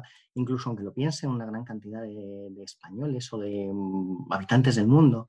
Eh, lo, mismo, lo mismo con lo que estábamos hablando. Hay, aunque haya ah, minorías o mm, gente con menos ah, derechos mayoritarios, al final hay un poder y si no lo tienes... ¿Y el poder cuál es ese poder? ¿Es el poder económico? Pues en parte sí, también hay una parte histórica y cultural, pero, pero sí, en parte sí, sin duda. Un poco lo que te decías tú antes de hombre blanco, heterosexual, eh, eso existe, ¿eh? sí, rico, eso existe. Bueno, claro, perdón, me había faltado la clase, claro. De hecho, me estoy leyendo un libro maravilloso que habla de cómo todas las mujeres al mismo tiempo desarrollan la capacidad de dar choques eléctricos y cómo cambia el mundo en consecuencia. Y sí, es que va de eso también, también hay un poder. Pásanos luego la referencia del libro, ¿vale? Para que también la podamos incluir. Ya os dije que una de las normas del café es que si citamos algo, tenemos que pasar referencias. Nos dice, bueno, Oscar nos acaba de poner una página web, dice día en el que el planeta entra en números rojos, el 22 de agosto. Gracias, Oscar. ya he copiado la referencia para poder ponerla y Mercedita nos, nos, escribe, creo que esa concepción de minorías tiene que ver con la forma como hemos construido la visión de la diferencia como anormalidad desde la lógica del binarismo, que excluye y clasifica para dominar como hombre-mujer, enfermo-sano, rico-pobre, em, citadino-campesino, no sé qué es citadino, si nos lo puedes explicar, Mercedes, entre otros. Esta lógica perversa, ¿no? Bipolar. Mercedes, ¿quieres hacer algún comentario a esto? Tienes que desmutearte, ¿vale? Ah, el que ve la ciudad. Que sería nuestro urbanita. Vale. Ok. Eh, vale, pues Ah, no, no te preocupes, vale, no tienes micrófono, no hay ningún problema. Bueno, al menos te hemos podido leer y esto queda grabado, así que no te escapas. Bueno, que vamos a terminar aquí porque ya nos hemos pasado, pero ya sabéis que tenemos dos cosas que hacer antes de irnos. A mí se me ha eh, ido el tiempo volado, lo siento. O sea, no sé qué ha pasado. De repente ya son las seis y media y ¿qué ha pasado, gente? Bueno, me lo pasa muy bien, eso, eso es lo que ha pasado. Y espero que también os lo hayáis pasado. Ah, mira, Diana quiere decir algo. Diana, dinos. Pues antes de terminar, yo quería hacer una pequeña aclaración.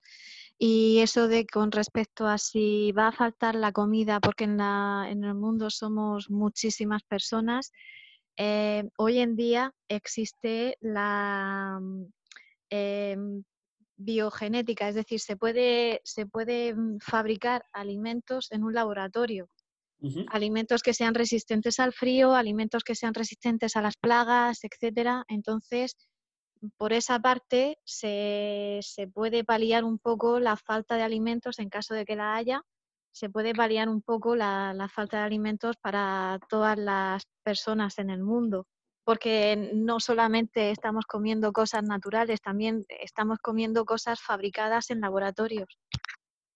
Vale, vale interesante concepto. A este se le llamaría, si mal no recuerdo, el... La ingeniería genética. Sí, sí, pero me refiero a esta, visión que nos, que nos das, eh, creo que la llaman optimismo tecnológico y es a los problemas que hoy tenemos no tenemos soluciones porque hace falta que la tecnología mejore, si mal no recuerdo. Pero sí hay, por ejemplo, el de para los que, los que somos vegetarianos, la carne creada en laboratorio, o lo que tú decías, ¿no? La, también la, la modificada genéticamente para producir más, eh, con menos agua y también resistente a más enfermedades. Sí, es un tema que se nos queda ahí, pero tenemos que terminar ahora. ¿Por qué? Porque nos faltan dos cosas, os decía. Eh, eh, Carol nos ha hecho un pequeño amontonamiento de ideas que nos va a, ayudar leyéndonosla o a ver cómo lo que ha quedado. Si no, de todos modos, esto quedará escrito y luego tenemos que elegir día del próximo café filosófico y tema, obviamente. Así que, Carol, es tu turno. Vale, a ver, es que he escrito un montón de cosas y me parece que no he hecho muy buena letra. Eh, podríamos pasar a lo siguiente y, si veo que lo tengo bien y si no ya te lo pasaré porque es vale, sin problemas. muy lioso. No te preocupes, sí, si no me lo pasas. La, la, idea es una, una, pequeña ideas generales que han ido saliendo y que seguramente algunas se nos ha olvidado. Si puedes, después de, de la votación, nos lo dices. ¿vale? lo primero que os voy a dejar es una votación para el próximo café filosófico. Ahí la tenéis son el día 5, el día 12, el día 19 y el día 26. Todo esto lo elegís vosotros, yo no. Eh, simplemente tenéis que dar eh, a qué queréis votar, o sea, cuál de estas. Si no saliera la votación o no pudierais eh, darle a votar, me lo decís y, lo, intento anotármelo por fuera. Pero bueno, veo que ya hay, hay dos personas que han votado ya. Jesús, no te vayas, que estamos votando. ya seis personas, siete, muy bien. Venga, vale. Perdón, tenía que consultar la gente. No, te preocupes, gracias. 7 eh, de, siete de 10, faltan tres personas. Si no podéis votar, me lo podéis decir y, os, anoto el voto donde querríais. A mí no me salen quien no vota, así que bueno, lo dejo a vuestra elección. Eh, bueno. ¿Está bien ya? ¿No queréis nada más? Ahí estamos, venga, una persona más. Faltan dos, ánimo. Ah, vale, Isabel se adapta, genial, gracias Isabel. Y solo faltan, ya están, ya están todas, porque Isabel es la única que ha dicho que se adapta. Vale, pues eh, con un 67% de los votos, ah, el domingo 5 de julio es el día en el que nos vamos a encontrar en el, en el próximo, en el cuarto café filosófico, si mal no recuerdo, sí, cuarto café filosófico, y aquí llega, aquí llega el tema. Vamos a elegir cuál es eh, el tema del próximo café filosófico. Ya he mejorado la técnica y ahora eh, ya nos veo, ahora mismo nos veo. Eh, pero ya voy a poner el, tema como la, vez pasada para que podáis elegirlo. Así que ahora os explico para la gente que sois nuevas cómo vamos a, elegir el tema. Ahora mismo vamos a hacer un pequeño, una pequeña lluvia de ideas de todos los temas que, que queréis, que os gustaría tratar, por ejemplo, temas que han salido y no hemos abordado, por ejemplo, el tema de la libertad, se me ocurre que al principio lo hemos mencionado, eh, o temas que a lo mejor pues, os nazca querer eh, investigar sobre ellos y tal vez el proceso de investigación colectiva que tenemos aquí, que yo sé que es insuficiente, eh, pero que nos ayuda y nos da luz para investigar individualmente eh, sobre algo, pues también ayuda. Entonces, ahora podéis elegir el tema, me lo podéis decir de viva voz o podéis escribirlo en el chat, da igual, eligiendo unos cuantos temas. Hacemos dos rondas de votaciones. La primera ronda de votación podéis elegir eh, tantos, tantos temas como queráis y en la segunda ronda de votación solamente podréis elegir uno, ¿vale? Temas que os interesen. Así que es el momento. Tengo aquí a Yuri, así que si veis saltando un gato aquí, no os preocupéis, es que ella me está pidiendo amor. así que, decidme temas. ¿Ya veis? Aquí está el gato. Ah, no, no, se ve. Qué bien.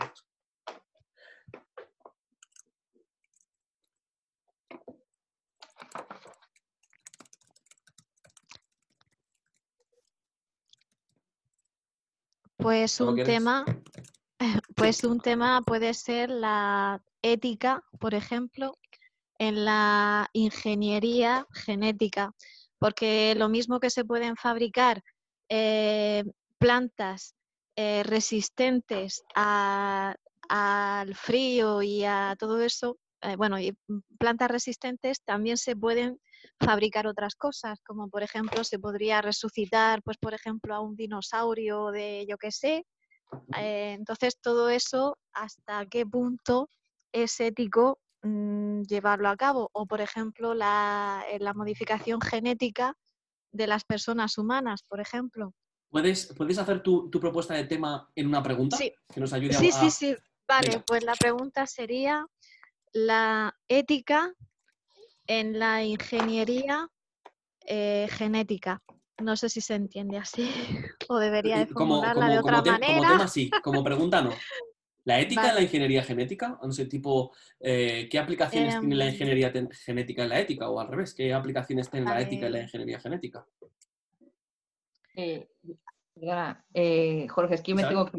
Eh, yo recojo el tema del principio del, del café filosófico. De la, libertad. ¿Como qué es la libertad o algo así? pero yo me salgo que... Sí, tranquila, no te preocupes, ya sabes que tienes que ir. ¿Qué es la libertad? Diana, ¿se te ha ocurrido?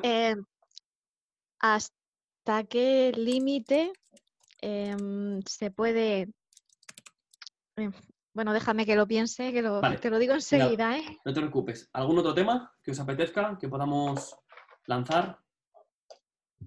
Talía nos dice, somos libres, vale, pues eh, como es el de Isabel, os lo unifico en uno. Y así podemos tener, en lugar de que es la libertad, somos libres. Venga. ¿Algún otro más? Yo os he puesto ahí eh, el típico de si el fin justifica los medios porque, porque me encanta. ¿Qué vamos a hacer? Venga. No, sí, está bien, está bien. ¿Son algunos fines justificables por según qué medios. Venga, déjame que lo anote aquí. Eh, son algunos fines justificables por según qué medios. Vale. ¿Algún otro más? ¿Qué es la felicidad? Muy bien, Carlos, gracias. Yo mencionaba simplemente lo del absurdo, ¿no? ¿Es la vida absurda?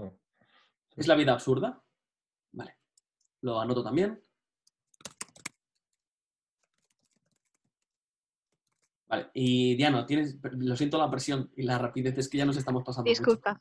Nada, pues, te ocurre ya? Em, eh, la ingeniería genética, em, ¿cuál es el límite de, de lo ético? No sé si está bien. ¿Cuál es el límite? A, ver si, a ver si te, te, ayuda esto. ¿Cuál, es el límite ¿Cuál es el límite ético de la ingeniería genética? Perfecto. Madre mía, menudos temones. Uf, venga, ya está.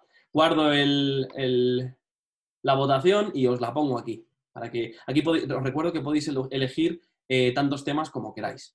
Venga, aquí están elegidos, ahí podéis votar. Primer tema, ¿cuál es el límite el ético, perdón, lo, he escrito mal, de la ingeniería genética? ¿Somos libres? Segundo tema. ¿Son algunos fines justificables por según qué medios? Tercero. ¿Qué es la felicidad? Y el último es la vida absurda. Cuando queráis. Aquí son opciones múltiples. Podéis elegir si queréis todos, todos, o si os interesan tres, tres. Después de este, eh, haremos la votación de los temas que han sido más votados. Muy bien, cinco votos de nueve. Seis de nueve. faltáis tres. Muy bien, solo falta una persona. Si alguien tiene algún problema con votar o quien no quiere votar, no, ah, pero ya está, todos. Muy bien, pues mira, aquí lo tenemos, los tenemos. Los dos más votados han sido, son algunos fines justificables por según qué medios y qué es la felicidad, ambos dos con el 67%. Los estáis viendo ahora mismo en vuestras pantallas, me imagino. Eh, ¿No? ¿No lo veis? Ah, pues eh, le he dado ahora sí, compartir resultados. ¿Sí? ¿Vale? Pues ahora vamos a hacer la segunda ronda de votación que os digo que solamente se puede votar un, uno de los dos temas, ¿vale? Y aquí sí que es único. Entonces, como es único, si os parece bien, voy a escribirlo aquí. Son algunos fines justificables por según qué medios.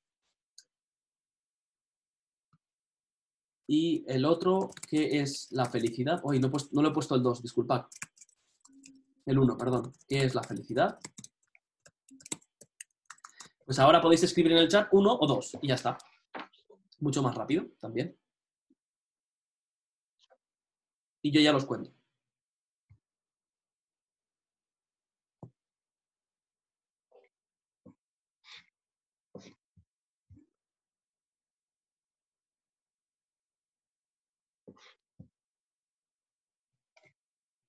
Vale, vale, vale. Uno, dos. Vamos a ir desde arriba. Uno, dos, tres, cuatro, cinco, seis, siete. Siete, siete personas habéis votado. 3, 4, 5, 6, 7. Sí, 6, 7. Faltarían dos más. Disculpa, ¿cuáles eran 1 y 2 al final? El 1 es el que no le he puesto. El 1 es, ¿son algunos fines justificables por según qué medios? Y el 2 es, ¿qué es la felicidad?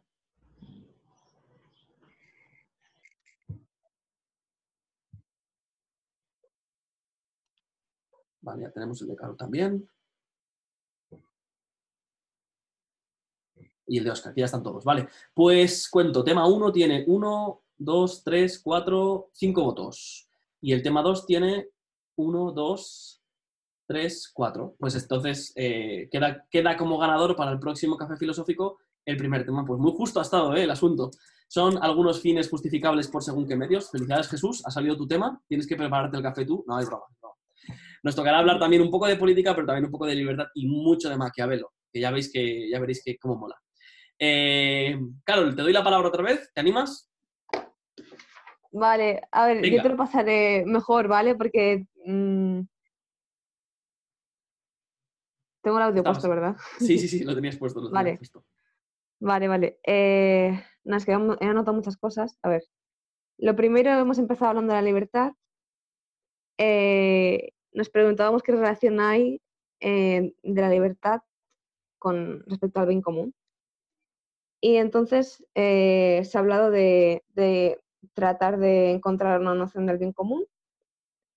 Y decía, creo que Héctor, el bien común es algo que hace a dos o más eh, ganar beneficios, como una noción comercial.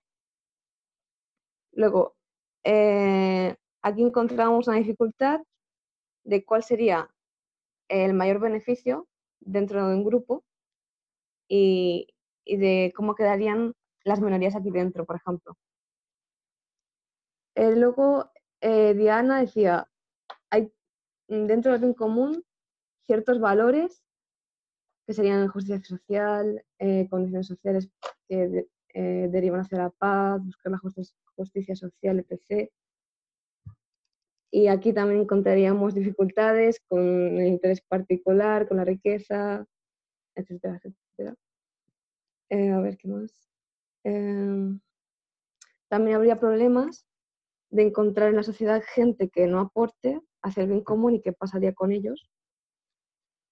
Mm, el problema de apostar por el bien común y de eh, tener que imponérselo a los demás o a la gente que no es consciente de, esto. Eh, también dentro de eh, qué personas se verían incluidas dentro de una negociación para tratar de dirigirnos hacia ello. O sea, qué, qué, personas seleccionaríamos, digamos. Mm, la idea de un acuerdo de mínimos de, de la cortina. ¿Qué más?